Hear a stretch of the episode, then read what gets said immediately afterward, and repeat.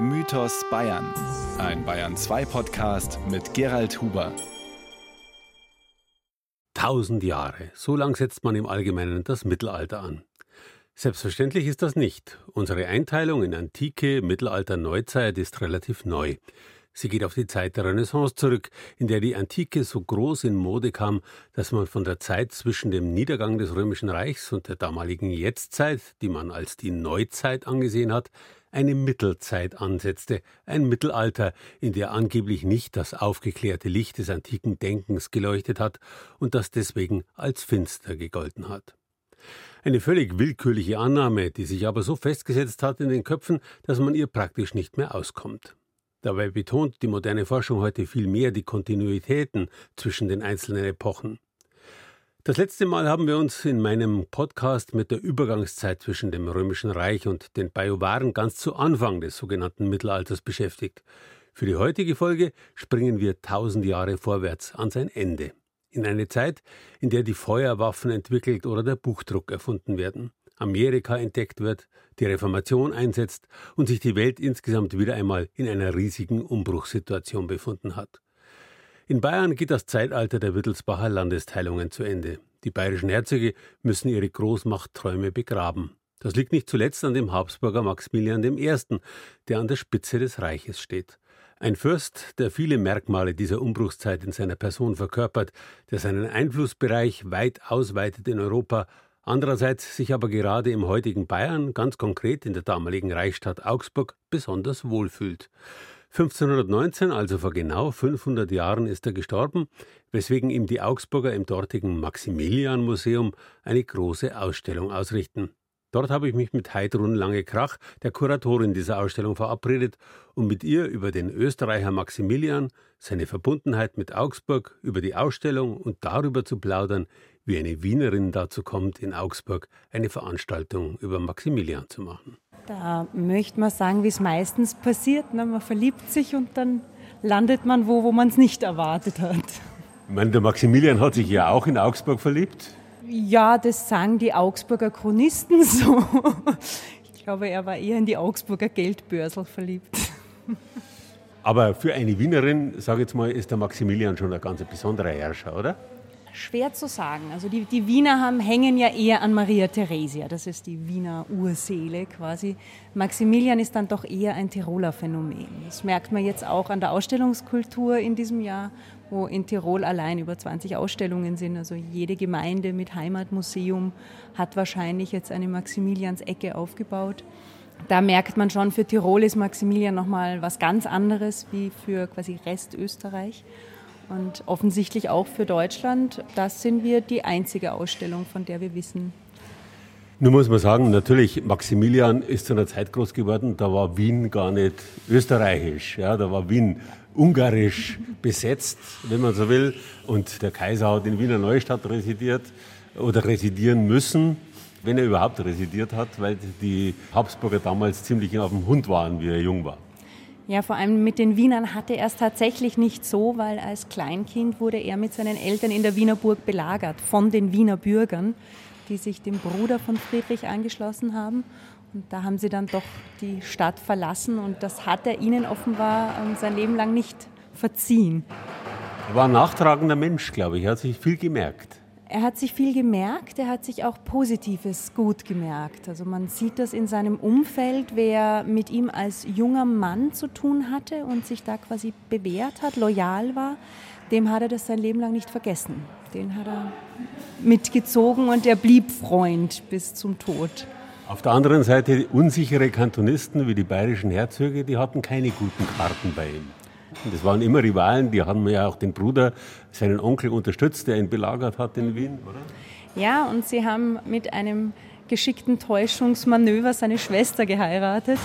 Das, wobei dann eben Maximilian doch der ist, der versucht, die Wellen zu glätten und auch mit dem Vater in Verhandlungen tritt, dass das nicht noch gröber eskaliert. Was man sich heute kaum bewusst macht, die Habsburger, Erzherzöge von Österreich, waren auch bedeutende Landesherren im heutigen Bayern. Weite Teile von Bayerisch-Schwaben gehörten damals zu Vorderösterreich, einem Komplex von Herrschaften, die zu Maximilians Zeit von der Tiroler Linie der Habsburger an die österreichische Linie fielen. Selbstverständlich hatten auch die Wittelsbacher auf diesen Herrschaftskomplex gespechtet und alle diplomatischen und kriegerischen Mittel bemüht, Vorderösterreich an sich zu bringen. Doch vor allem den schwäbischen Städten, allen voran Augsburg, war ein ferner Kaiser selbstverständlich lieber als ein vergleichsweise naher bayerischer Herzog, weswegen die sich gern an Maximilian gehalten haben. Dazu kommt, die Österreicher mit ihrer weit ausgreifenden Politik waren ständig knapp bei Kasse und die reichen Augsburger Handelsherren versprachen sich bedeutende Vorteile von einem Herrscher, der von ihnen abhängig war. Das zeigte sich gerade auch dann, als es mit Maximilian zu Ende ging. 1519 sollte Maximilians Enkel Karl V. zum deutschen König gewählt werden. Sein Gegenspieler, der französische König Franz I., kandidierte ebenfalls. Letztendlich konnte sich der Habsburger Karl mit Augsburger Hilfe durchsetzen. Aber das hat Maximilian nicht mehr erlebt. Am 12. Januar 1519 starb er. Vor 500 Jahren war die Stadt Augsburg in Trauer, buchstäblich. Es war ein Tanz- und Hochzeitsverbot das ganze Jahr über. Das hat eben der Stadtrat erlassen und es ist tatsächlich so in den Hochzeitsbüchern, die erhalten sind von Augsburg, findet nichts mehr statt für 1519.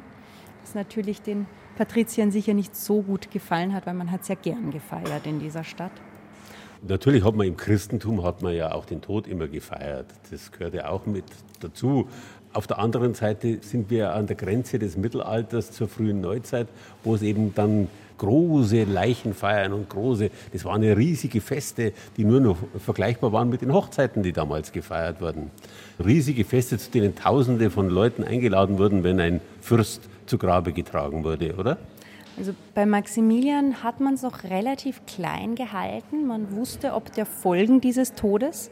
Es war ja so, dass kurz zuvor am Augsburger Reichstag Karl zum Fünften des Heiligen Römischen Reichs deutscher Nation quasi diese Wahl vorbereitet worden war mit wirklich unglaublich hohen Zahlungen an die Kurfürsten. Handsalbe hat man das genannt. Ja. also Bestechungsgelder waren es letztendlich. Es war ja ein Wahlkampf zwischen dem französischen König und dem Habsburger Karl. Und der Franz, der Erste, der hatte natürlich schon eine ganze Reihe von Leuten hinter sich gebracht, mittels Handsalbe, und äh, da mussten die Fugger dagegenhalten. Ja, für die Fugger stand natürlich auch viel auf dem Spiel, weil die hatten in das Haus Habsburg zu dem Zeitpunkt ja schon relativ viel investiert. Und man kann das richtig beobachten. Es gibt ja die, die Leichenrede zu Maximilians Beerdigung, die ist dann auch gleich gedruckt worden von Johannes Faber, dem Dominikanerprior hier in Augsburg. Der hat die damals gehalten. Und es ist schon alles sehr zurückhaltend. Und auch Maximilians Leichenschau, also in Wien gibt es ja dann den Kult der schönen Leich. Also deswegen käme das gut. Das, da haben sich ganze Familien finanziell ruiniert, damit man die schöne Leich machen kann. Es war überhaupt äh, im katholischen süddeutschen Raum, hat sich das ist ja fortgesetzt, ja, diese ja. Idee. Und deswegen hat man auch Leichen schön abgemalt. Ja, wobei eben bei Maximilian man da schon eine, eine deutliche Zurückhaltung erlebt. Nicht nur in seinem Totenbild, das ja sehr schonungslos ist. Das gibt ja nicht keine Schönheit wieder. Die Zähne sind ausgeschlagen, der Körper ist gegeißelt, die Haare abgeschnitten. Also das ist schon eher bedrückend. Und auch von diesen Exequien weiß man, dass das alles sehr, sehr ruhig und wirklich auch in einer Betroffenheit war, weil er hat sich einfach mit Leuten umgeben, die ihn auch geschätzt haben. Und man hat auch versucht, das relativ lange geheim zu halten, um eben abzusichern, dass Karl wirklich gewählt wird. Aber so lang hat das dann natürlich nicht funktioniert. Und die Wahlverhandlungen begannen von vorne und der Preis ist deutlich angestiegen. Wie man auch in der Wahlkostenabrechnung sieht, die hier ausgestellt werden kann, das ist schon gescheit. Aber letztendlich hat sich für die Fugger rentiert. In ihrem Reich ist die Sonne nicht untergegangen, dass sie finanziert haben, jedenfalls in dem Reich. Nicht nur für die Fugger. Also man, man denkt immer zuerst an die Fugger. Das hat natürlich auch historische Gründe. Andere Familien sind ausgestorben. Die sind quasi zwar über die weibliche Linie meist weitergegangen, aber die haben ja die Familienarchive zum Beispiel nicht bewahrt. Und so wissen wir relativ wenig von der Familie Baumgartner oder der Familie Adler, die auch Hauptfinanziers Maximilians waren und die zeitweise deutlich mehr versteuern müssen wie Fugger und auch deutlich höhere Ausgaben haben. Und das ist eigentlich ganz schön, dass wir das auch mal zeigen können, dass es eben nicht nur die Fugger waren, auch die Fugger. Und äh, man ist mit Maximilian reich geworden, nicht nur eine Familie, sondern sehr viele. Also das Geschäft hat sich schon rentiert. Jetzt reden wir eigentlich in Bayern ständig von den Wittelsbachern und König Ludwig II. ist der Kine und äh, sonst gibt's keinen in Bayern. Dass es in Bayern natürlich auch im heutigen Bayern auch Hohenzollern gegeben hat, die Landesherren waren, dass es sogar Fürsten aus dem Hause Sachsen-Coburg-Gotha gegeben hat, die Landesherren waren und die erst sozusagen, deren Land erst 1920 dann bayerisch wurde, das hat man selten auf dem Schirm. Und dass auch die Habsburger im heutigen Bayern Landesherren waren, das kann man sich ja gar nicht vorstellen. Dass Bayern auf der anderen Seite die Wittelsbacher das Innviertel an Österreich abtreten mussten, noch 1777, das wissen noch einige und dass Tirol auch mal bayerisch war und überhaupt natürlich, dass ganz Österreich bayerisch war, das wissen viele. Ja. Die Österreicher sprechen ja einen bayerischen Dialekt, aber dass die Habsburger tatsächlich Landesherren im heutigen Bayern waren, das hat man kaum auf dem Schirm und dass sich ein Kaiser Maximilian I. als Augsburger Bürger bezeichnet hat das stellt ja sozusagen die ganze Welt revolutionär auf den Kopf, oder? Naja, also muss ich zugeben, wir sind da ein bisschen marketingtechnisch. Es ist tatsächlich so, Maximilian lässt sich einen Bürger zu Augsburg nennen. Es ist der einzige Spitzname, der nachweislich zeitgenössisch ist. Ist aber dummerweise kein Spitzname, sondern ein Rechtstitel. Er hat Grundbesitz in Augsburg und damit ist er Augsburger Bürger, weil nur als Augsburger Bürger darf man Grundbesitz haben. Es war ja noch bis ins 20. Jahrhundert so, dass man das Bürgerrecht einer Stadt erwerben musste. Wer nach München gezogen ist oder nach Nürnberg oder nach Augsburg oder nach Wien, der musste dort das Bürgerrecht erwerben. Ansonsten war er nur Inwohner. Genau, und das ist natürlich bei einem Kaiser und einer Reichsstadt nochmal was Vertracktes, weil der Kaiser ist ja das Oberhaupt der Stadt. Die Reichsstadt ist ihm unterstellt und sonst keinem. Das heißt, ähm, hier kommt tatsächlich ein Begriff ins Spiel, der von dem spannend ist, weil er Hierarchien aufhebt. Und es steht im Zusammenhang damit, dass Maximilian mit Matthäus Lang von Wellenburg, auch einem Augsburger Bürger, ein Schloss kauft, was direkt vor der Stadt liegt. Und das ist natürlich jetzt für die Stadt nicht schön, zumal Lang und Maximilian sofort anfangen, Wellenburg auszubauen. Und Als Zwingburg. Es genau. könnte eine Zwingburg werden. Das könnte eine Befestigung direkt vor den Toren der Stadt. Und die Stadt war quasi eingekreist auf der einen Seite von Bayern, das ja mit Maximilian verwandt war, wie wir vorher schon gesagt haben, und auf der anderen Seite von der Markgrafschaft Burgau. Und wenn jetzt natürlich da auch noch eine Befestigung hinkommt, ist Maximilian ja, wie, wie heißt in einer Wiener Chronik, er kam uns nicht als Freund zu Hilfe, jetzt müssen wir hoffen, dass er nicht als Feind kommt. Das war schon nicht das, was man sich gewünscht hat. Und sie fragen eben, ob er da eine Befestigung plant und er lässt über, über Konrad Peutinger ausrichten, nein, nein, das solle nur ein Lustschloss werden. Und so war es dann tatsächlich. Also Wellenburg ist eines seiner schönsten Lustschlösser geworden, die sich heute erhalten haben. Davon gibt es aber viele, gerade im Burgauer Territorium. Wobei natürlich die Grenzen auch in, bei solchen Vorhaben fließend sind. Wenn ihm die Augsburger nicht gut und freundlich gekommen wären und wenn er von den Augsburgern nicht so letztendlich so abhängig gewesen wäre, dann äh, hätte, hätte er auch anders können wahrscheinlich. Man merkt, äh, in dieser Verbindung gibt es schon immer wieder Momente, wo es knirscht in der Beziehung, wie in, einer, wie in jeder Ehe, möchte man sagen, auch bei Maximilian und Augsburg. Und da haben wir beispielsweise den Fall, dass Maximilian eine Reichsmünzstätte in Augsburg gründen will. Die lag damals noch in Basel und das war mit den Eidgenossen um, in der Nähe irgendwie nicht mehr ganz so sicher. Man wollte es nach Augsburg verschieben und Augsburg wehrt sich. Also es gibt da mehrere Briefe, die bezeugen, man will diese Münzstätte nicht. Warum will man das nicht? Zum einen möchte man eine städtische Münze. Die Chance es geht natürlich flöten, wenn man eine reichsstädtische Münze, also eine kaiserliche Münze in der Stadt hat. Das muss man ja dazu sagen. Wer das Recht hat, die Münze zu schlagen, der verdient damit. Der kann also den Silbergehalt runtersetzen etc. Das ist letztendlich genauso wie mit der Europäischen Zentralbank heute. Wer das Notenbankrecht hat, der kann mit dem Geld machen, was er für richtig hält und für ihn gut ist. Und der andere muss schauen, wo er bleibt. Genau, und das heißt aber auch für die Stadt, dass wenn die Münzen in der Stadt einen schlechten Feingehalt haben, traut man natürlich den anderen Münzen auch nicht mehr. Also das wäre dann schon ein Werteverfall geworden und sie haben es tatsächlich geschafft, das für ja, fast sechs Jahre rauszuzögern. Am Schluss müssen sie aufgeben und ähm, die Reichsmünzstätte existiert dann. Eine Zeit lang wird dann später schaffen sie es tatsächlich daraus, eine städtische Münze zu machen. Aber da setzt er sich ausnahmsweise, setzt sich der Kaiser durch. In anderen Fällen setzt sich Augsburg durch. Das prominenteste ist wahrscheinlich die Kaiserkrönung. Die hat ja nicht so geklappt, wie Maximilian das gerne gehabt hätte. Und da war Augsburg aktiv daran beteiligt, dass das nicht funktioniert. Also er ist ja kein richtiger, er wird immer als Kaiser tituliert, aber der, der letzte Kaiser, der in Rom gekrönt wurde, war sein Vater.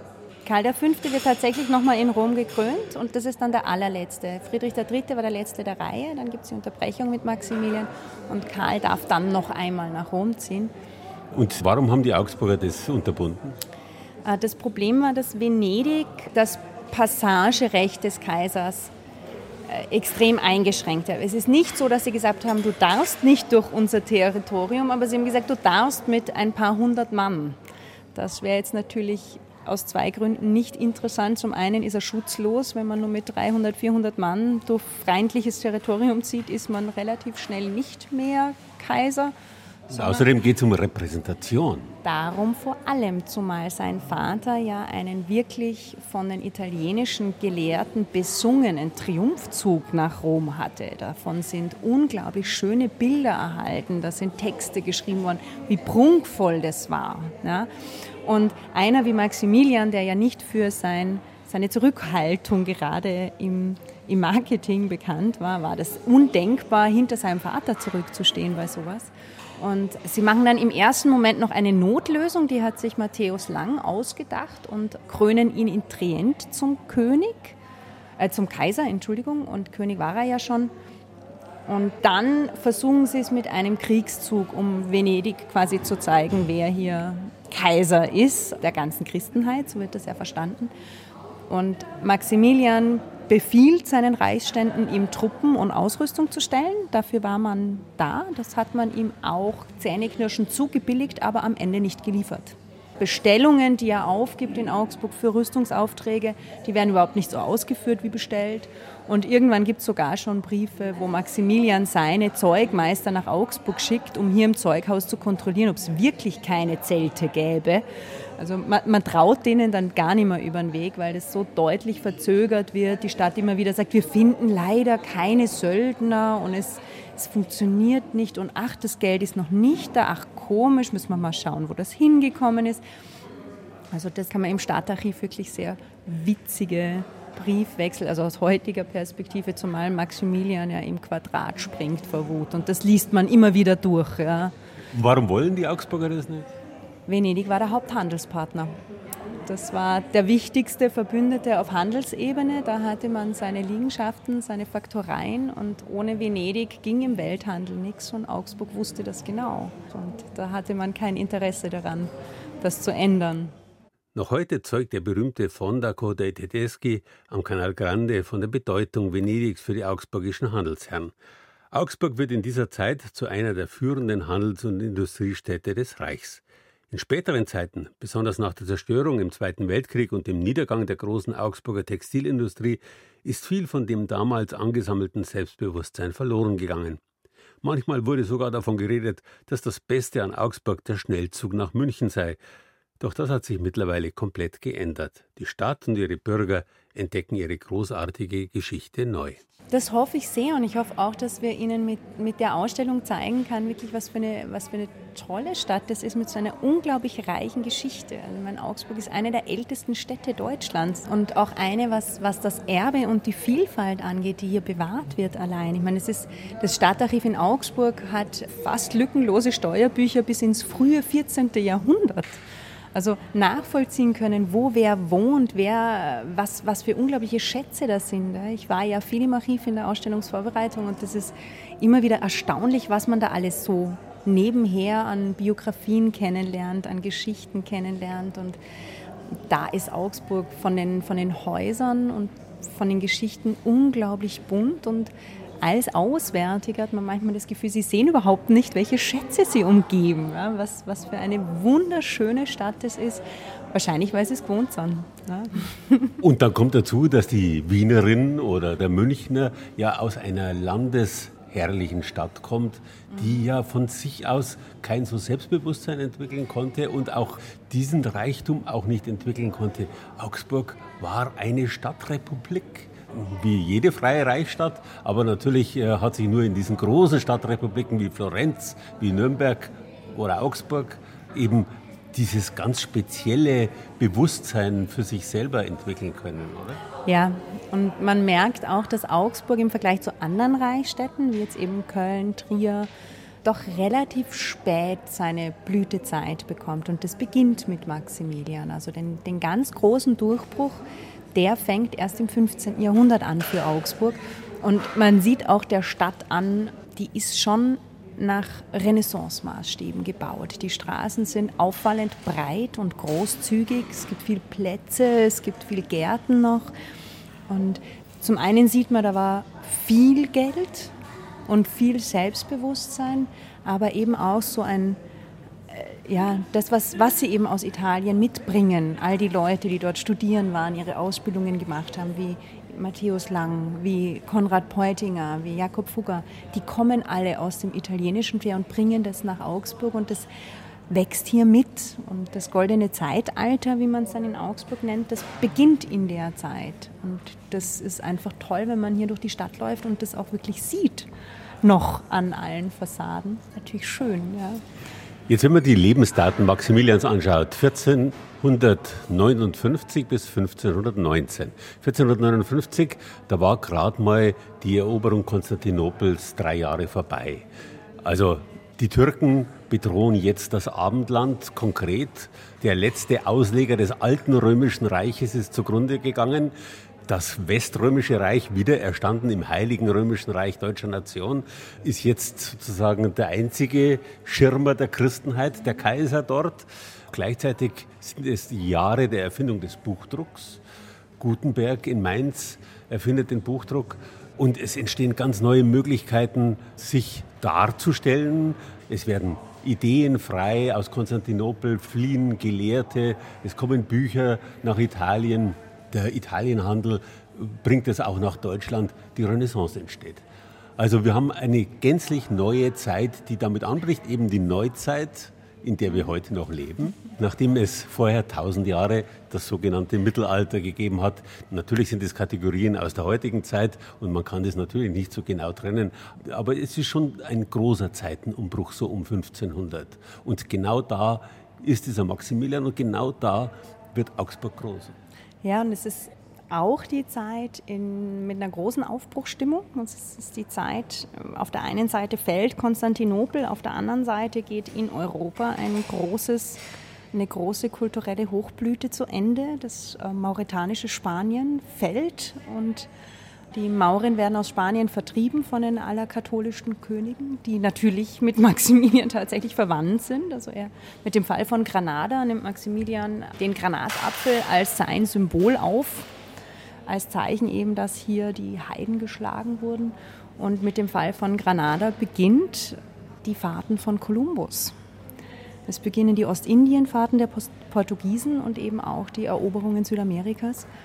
Und da ist etwas, was wir heute Globalisierung nennen, das beginnt in der Zeit. Das die, die Vermarktung von Dingen, die Selbstvermarktung beginnt in der Zeit. Also es ist schon spannend zu sehen, wie, wie viel unserer heutigen Kultur damals schon gelegt war, gelegt wurde und was eben auch immer noch rückwirkt. Also auch aus, aus Spanien müssen Gelehrte fliehen, die kommen auch hierher. Das ist wirklich eine, eine ganz spannende Epoche mit einer unglaublichen Vielfalt, die man gar nicht so erwartet. Auch in Augsburg entstehen ganze Triumphbänder, wo man Menschen verschiedener Völker sieht, die werden als Menschen in ihren Trachten, in ihrer Kleidung gezeigt, ganz ohne Wertung, also zumindest ohne negative Wertung, sondern in einem Triumph in Augsburg kann man beobachten, dass da eine erstaunliche Offenheit der Welt gegenüber ist und auch eine erstaunliche Vielfalt in der Stadt ist, die wir so nicht erwartet haben. Wir denken natürlich in den Kategorien Hollywoods. Viel von dem, was wir über Geschichte wissen, wissen wir aus Hollywood und aus den Filmen eben. Und wenn wir an die Conquistadores denken, dann denken wir an Grausamkeiten etc. Dass das natürlich nicht alles immer so war und immer so schwarz-weiß war, dass die Welt damals ähnlich war wie heute. Da hat es Leute gegeben, die geeifert haben gegen die Ungläubigen, die man da entdeckt hat. Und es hat Leute gegeben, die mit unbefangenem, wissenschaftlichen, interessierten, mitmenschlichen Blick auf diese Leute geblickt haben. Also man hat äh, durchaus auch gesehen, dass die ihre eigene Kultur haben, oder? Ja, kann man beobachten. Also wir kennen das ja zum Beispiel aus Dürers Tagebuch der niederländischen Reise, wo er sagt, dass er hat noch nie sowas gesehen, was so so berührend und, und was eben, also Zeugnisse der aztekischen Kultur war das überwiegend, der unglaublich beeindruckt ist, was die da Schöpferkraft und, und, und Kreativität haben, was er noch nie gesehen hat. Also man, man merkt, es ist wirklich eine Zeit, wo es alles gibt, wo es diese kulturellen Eiferer gibt, die alles besser wissen und die natürlich die Weisheit gepachtet haben.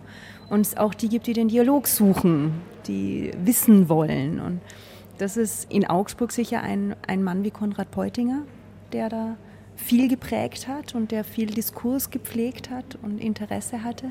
Und das spürt man in Dingen an. Freilich ist diese Art Offenheit später wieder verloren gegangen. Der Blick auf die Welt ändert sich stetig, je nachdem, was politisch gerade opportun ist. Mal ist er offen, interessiert, dann wieder zurückhaltend, bisweilen sogar voller Misstrauen, Ressentiments und eigener Überheblichkeit. Jede Generation überall auf der Welt erlebt diese ständigen Wechsel und wird sie weiter erleben.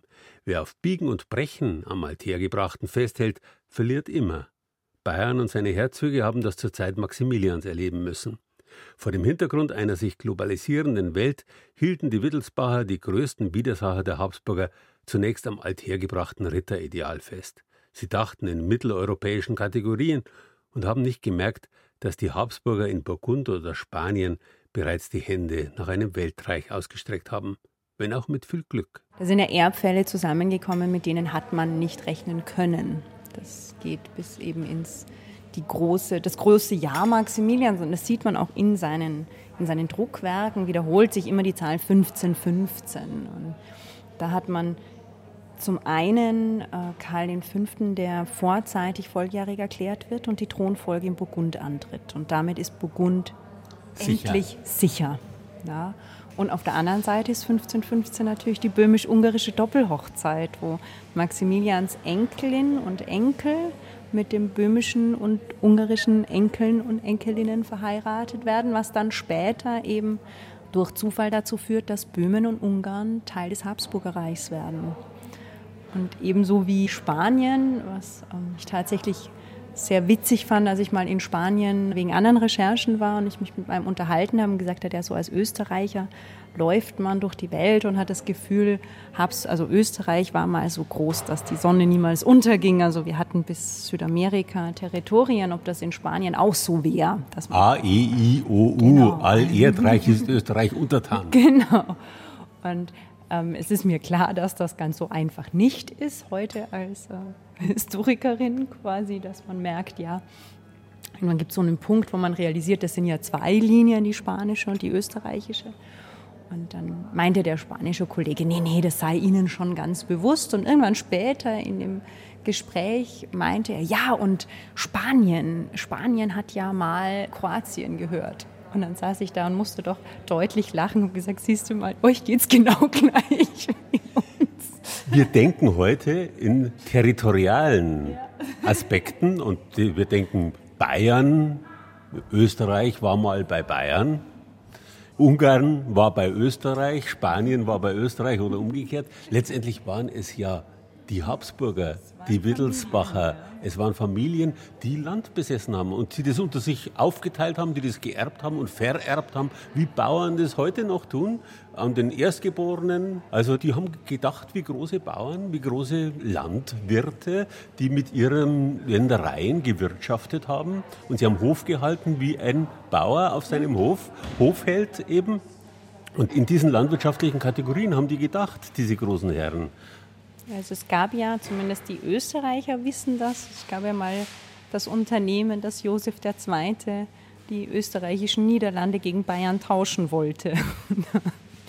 da hat nicht funktioniert, dann wäre ja Bayern zu Österreich gekommen wo uns tatsächlich ein Preuße retten hat müssen. Und das wird natürlich auch in Bayern oft kolportiert, dass Friedrich II. von Preußen uns gerettet hätte vor den Österreichern. Wir Bayern haben nie gerettet werden müssen. Wir hätten heute halt dann statt den Wittelsbachern die Habsburger als Herrscher gehabt. Wir hätten froh und lustig weitergelebt. Wahrscheinlich, ja. Und jetzt sind wir endlich dabei, Maximilian als Landesherr in Bayern sowas wie Vorderösterreich hat man ja heute nicht mehr auf dem Schirm, aber es ist eigentlich im Großen und Ganzen bayerisch-Schwaben heute. Ja, genau. Das waren die, die also überwiegend gerade im Augsburger Raum die, die Markgrafschaft Burgau, die das vor allem betroffen hat. Und das waren natürlich Länder, die durchaus sehr reich waren und die auch verpfändet wurden. Also die Landesherren waren da schon auch nicht zimperlich. Eine Zeit lang haben die hat vor der Österreich wurde, war Teil Tirols und Sigismund der Münzreiche äh, hat das fröhlich an Burgund verpfändet und dann fröhlich an Bayern verpfändet. Und er hatte Bayern keine Kinder. Gern, ja. Die Bayern hätten es gern gehabt und dann hatte eben, hatten die Städte Angst. Die Bayern waren doch nicht bekannt für ihre Zurückhaltung in Kriegs- Sachen und ähm, man hat Maximilian mit sehr viel Geld ausgeholfen. Das ist der erste Schritt, den man beobachten kann, wo wirklich riesige Summen mitspielen, ähm, damit Habsburg-Burgau wieder auslösen kann. Also es war ihnen dann doch lieber, diese, diese Habsburger da im Umfeld zu haben, beziehungsweise zwei verschiedene Landesherren, dass man mit einem kann man dann meistens doch gut, hat man gehofft, wie nur einen rundherum. Und vor allem ist der Kaiser oder der Habsburg einfach weit weg und der Bayer wäre immer nah da gewesen. Und es war ja bekannt, wie, er, wie die Bayern ihre Städte gehalten haben, Landshut, München und so weiter. Das waren ja Untertanen. Das waren ja keine freien Reichsbürger. Ja, wobei das waren ja die im Burgau auch. Ja, also die waren ja auch nicht frei, sondern Bürger der Habsburger in dem Fall und auch die haben sehr geblutet. Also wenn Maximilian seine schönen Reichstage in Augsburg abgehalten hat, dann waren das vor allem vor der Österreich, die unter diesen Teuerungen so gelitten haben. Die Augsburger haben das gut hinbekommen, die hatten eine gute Logistik und gute Handelswege. Da war das in der Stadt nicht so, aber man kann doch in den in den Baumeisterbüchern zum Beispiel, die festhalten, welche Zahlungen die Stadt gemacht hat, feststellen, dass die Armenfürsorge nach Reichstagen sehr viel stärker in Anspruch genommen wird, dass es Debatten gibt, ob man diese Auswärtigen, die da kommen, um was zu essen zu betteln, ob man die versorgen will. Also der einfache Mann war nicht viel wert und es zeigt sich auch darin, es ist auch die Zeit Maximilians, als die Bauernaufstände beginnen. Also 1514 mit dem armen Konrad das ist auch die Zeit und das ist schon auch nicht aus unserer Perspektive definitiv nicht zu Unrecht, weil der Mensch war zumindest in bestimmten Schichten weniger wert wie das Vieh, auf das er aufgepasst hat. Das wiederum war in Oberbayern und Niederbayern eben nicht so. Da haben die Landesherren natürlich ganz genau gewusst, dass ich die Kuh nicht schlachten darf, die ich melken will. Also es ist schon, schon manchmal hart, wenn man die Dinge liest, die in der Zeit auch passieren. Und ist versuchen wir in der Ausstellung, man kann natürlich nicht alles zeigen, das ist schwierig, aber zumindest diese, diese totale Glorifizierung Maximilians, die man doch oft erlebt, das ist eben so einfach ist Geschichte dann auch nie. Auch diese dunklen Seiten der Herrschaft Maximilians versucht die Augsburger Ausstellung zu zeigen, wenngleich selbstverständlich die Selbstglorifizierung Maximilians alles andere in Schatten stellt. Der Habsburger hat ein beispielloses Marketing in eigener Person betrieben, und zwar weit über seinen Tod hinaus. Alles mit Hilfe des neuen Buchdrucks. Also das ist immer wieder erstaunlich, was da alles gemacht wird und auf welche Ideen er kommt. Und also da, da werden Mandate und Gesetze gedruckt und überall hingeschickt, damit ja auch alle die gleichen Texte haben. Er versucht sogar kirchliche Texte zu normieren und vorzuschreiben, wie die zu beten sind, etwas, was Rom erst dann in den 1560er Jahren anfängt. Also da ist er unglaublich innovativ. Es ist sicher kein Zufall, dass Luther auf die Idee kommt, Bibeln zu drucken. Der wächst ja auf unter Maximilian, wo alles gedruckt wird. Und es gibt eben, das ist so das prominenteste, zumindest aus kunsthistorischer Sicht, das Gedächtniswerk, also Maximilians Versuch, sein Andenken in Durchdrucke zu sichern, und zwar so, wie er es haben möchte. Und wie er es haben möchte, geht bis ins letzte Detail. Also wie viele Büsche im Hintergrund von den Bildern sind, wie weit die Hosen sind. Da sind Notizen in den, in den Probeabzügen, wo eben dann nochmal Kleinigkeiten geändert werden müssen. Also er ist schon Wien sagt man I-Tüpfelreiter. Gibt es für sowas einen bayerischen Ausdruck? I-Tüpfelreiter kann man schon wirklich sagen. Ja. Tüpfelscheißer. Ah ja, okay. Sind wir ein bisschen nobler bei uns.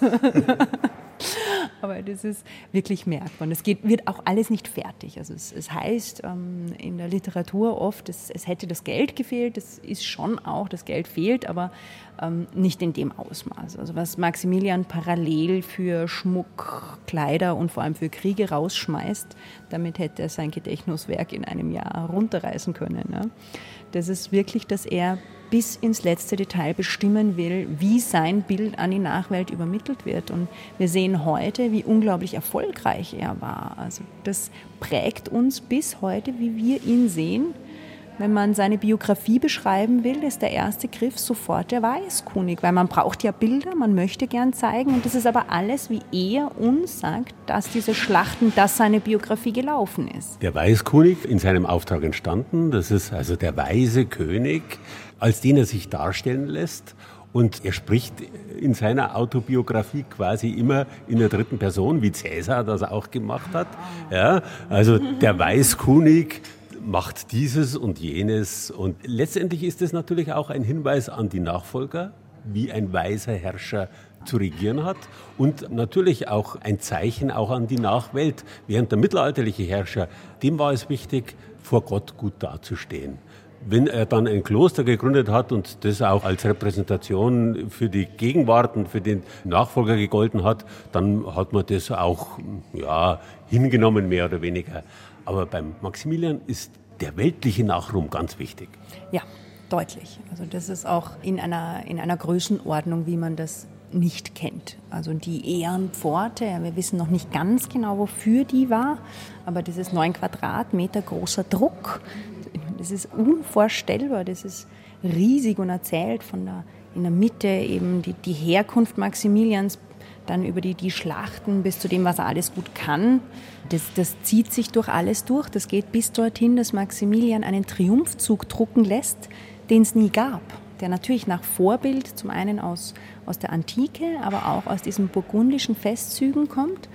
Und den gab es aber in der Form nie. Nur dadurch, dass er gedruckt erhalten ist und natürlich jeder sehen konnte, quasi wer hier alles kommt, von, von indigener Bevölkerung aus Südamerika bis zu allen möglichen Turnierarten, über Festwegen, die seine Schlachten zeigen und die Hochzeiten seiner Kinder und Enkel. Das war natürlich schon eindrücklich. Dieses Ding ist auch nie fertig geworden, aber das, was fertig wurde, hat immerhin 57 Laufmeter. Das ist schon bildgewaltig. Also es funktioniert bis heute, wenn man aufmerksam Geschichtsbücher ansieht, begegnen einem die Bilder aus Maximilians Druckwerken regelmäßig. Gerade diese Maximilian erklärt irgendwelchen Handwerkern, wie sie ihren Job zu machen haben das ist immer wieder als das Bild so, so sieht Plattner, so sieht eine Plattner-Werkstatt aus. Oder also so eine Harnischmacher-Werkstatt. Genau, oder so, sehen, so sieht eine Malerwerkstatt aus. Also wenn man zeigen will, wie funktioniert ein Handwerk in der Zeit, dann da greifen die Leute immer noch den Weißkundig und das, ohne das irgendwie in Frage zu stellen, dass das natürlich so inszeniert ist, wie der Kaiser das möchte. Äh, das äh, fehlt dann oft in der Beschreibung. Also der Kaiser regiert bis in die kleinsten Bereiche durch. Er sagt dem Handwerker, wie er sein äh, Werkzeug zu ordnen hat, etc. pp. Das heißt, also regieren heißt ja lenken, leiten und alles ordnen. Er ist der große Herrscher des Kosmos. Jetzt kann man natürlich sagen, das ist auch die neue Zeit. Das ist die Neuzeit, die letztendlich dann bei Ludwig XIV. im Absolutismus mündet, mhm. wo der König die Sonne der Welt ist und alles sich auf den König hin ausrichtet. Das beginnt eigentlich bei Maximilian. Das beginnt schon vorher, das sind tatsächlich diese burgundischen Einflüsse. Also auch am Hof von Burgund war es so, dass es hieß, wenn der Fürst aufsteht, die Sonne ist aufgegangen. Ja, dass der Hof erst dann gelebt hat, wenn der Fürst anwesend war. Und das ist was, das Maximilian erlebt. Das ist natürlich ein scharfer Kontrast zu diesen einfachen Verhältnissen, aus denen er stammt die auch seine Mutter immer bemängelt hat, die ja portugiesische Prinzessin war. Da merkt man, da, da prägt Burgund unwahrscheinlich. Und das, was ich bis heute auch erstaunlich finde, ist, wie vieles von dem er wirklich selbst macht. Also wenn man im, im, in den Archiven ist, also nicht nur in Augsburg, auch in Wien oder Innsbruck habe ich das viel gesehen, all diese Briefe, all diese Mandate, die sind alle von ihm selbst unterschrieben. Egal wie nichtig die Sache ist. Also im Augsburger Stadtarchiv fangen dann, die Kanzlei fängt an, den Stempel, den Unterschriftstempel einzuführen und fängt an, die Sachen zu stempeln. Und Maximilian gibt immer noch sein eigenes Servus mit der Feder. Und das ist wirklich erstaunlich, weil der muss weit über 300, 400 Briefe unterzeichnet haben. Und die Leute wenden sich an ihn mit Anliegen, wo man im Archiv den Kopf schütteln anfängt und man sagt, das ist doch nicht dein Ernst. Also mein Nachbar möchte nicht, dass ich ein Fenster auf die Gasse rausmache. Und sagt, also bitte, das ist dann irgendwann gut. Dann kannst du nicht dem Kaiser schreiben, dass dein Nachbar nicht will, dass du ja, nun geblümte Vorhänge willst. Aber das machen die Leute. Und er reagiert. Und da war er dann schon ein anderer Typ wie Karl V., der jetzt ganz am burgundischen Hof erzogen wird, wo das zeremoniell eben durchaus auf den Herrscher ausgerichtet ist, aber ihn doch irgendwie abhebt.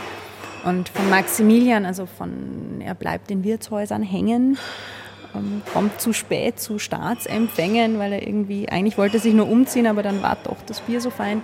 Ähm, also äh, die Geschichten gibt es einfach ganz viel und die Augsburger lassen sich das tatsächlich nicht nehmen und schmieren das in den 40er Jahren Karl V. richtig aufs Brot. Also da wird ein Gedenkstein aufgestellt, auf dem steht, ja, und hier hat Maximilian ein Fieber kuriert an diesem Gesundbrunnen. Er, er hat ihn so getauft, weil er gesund wurde. Das zeigt aber auch, dass man Karl deutlich machen will, du, dein Opa, der ist hier durch die Straßen gelaufen, der ist nicht irgendwie da ab und zu mal im Harnisch am Reichstag aufgetaucht, sondern der war wirklich bei uns zu Gast. Und das führt in der Stadt schon auch dazu, dass man in Maximilian viel reinprojiziert, was er wahrscheinlich so gar nicht war, aber wofür seine Person dann über die Generationen hinweg dann einfach steht.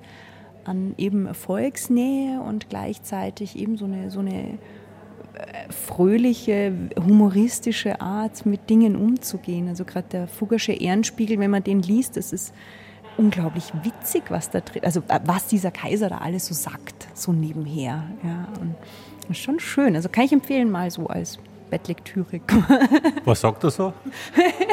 also es gibt eine Geschichte, dass einer seiner Kanzleischreiber zu ihm kommt und sagt, er wird in Augsburg, gibt Spottlieder auf ihn und bittet seinen Herren, das zu unterbinden. Und Maximilian fängt an zu lachen und sagt, also, Entschuldigung, aber da bin ich jetzt wirklich die falsche Ansprechperson, weil die Leute brauchen immer wen, über den sie sich echauffieren und über den sie sich lustig machen können. Und am Ende der Kette ist es immer der Kaiser mir brauchst nicht kommen, dass man sich lustig macht über dich. Über mich macht man sich immer lustig. Aber ich kann dir aus Erfahrung sagen, es hält nicht bis zum jüngsten Gericht. Das steht da drin. Also eine gewisse Gelassenheit und auch eine gewisse Menschenkenntnis spricht da. Ja, und das ist, das ist natürlich was, was, was man gerne hat.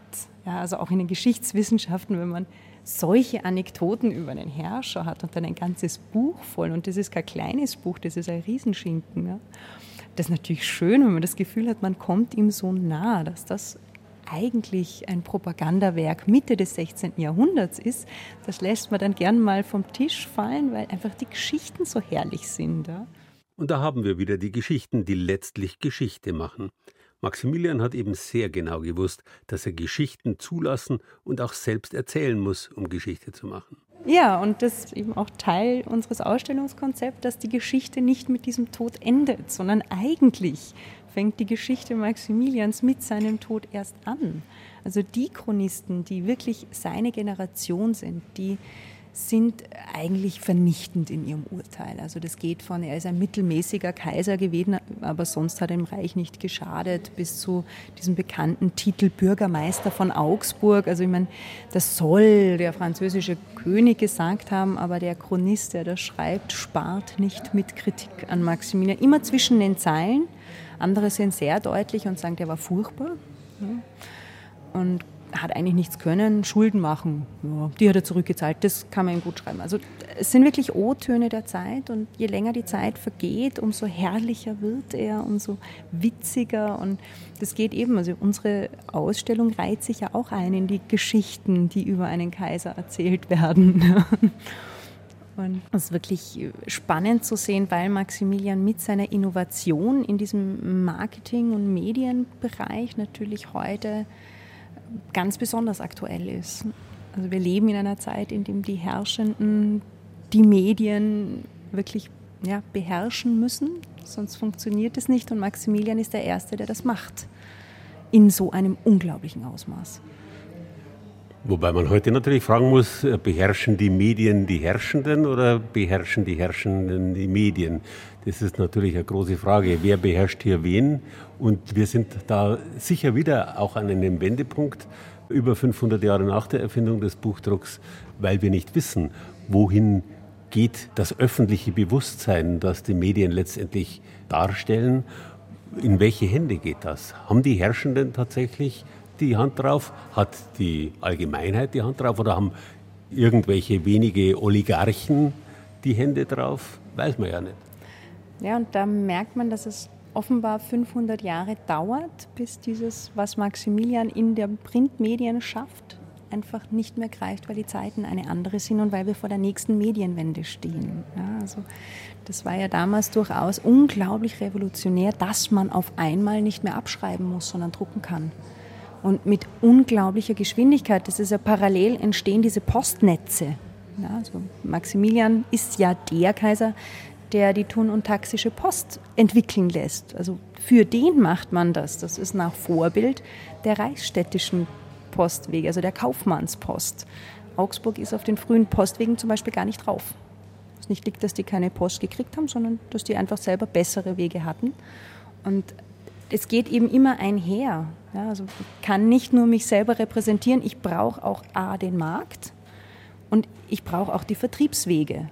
Und da hat sich von Maximilian bis heute hat sich das sehr professionalisiert. Es gibt jetzt Spin-Doktoren, die übernehmen, dass der Kaiser sein Servus setzen muss.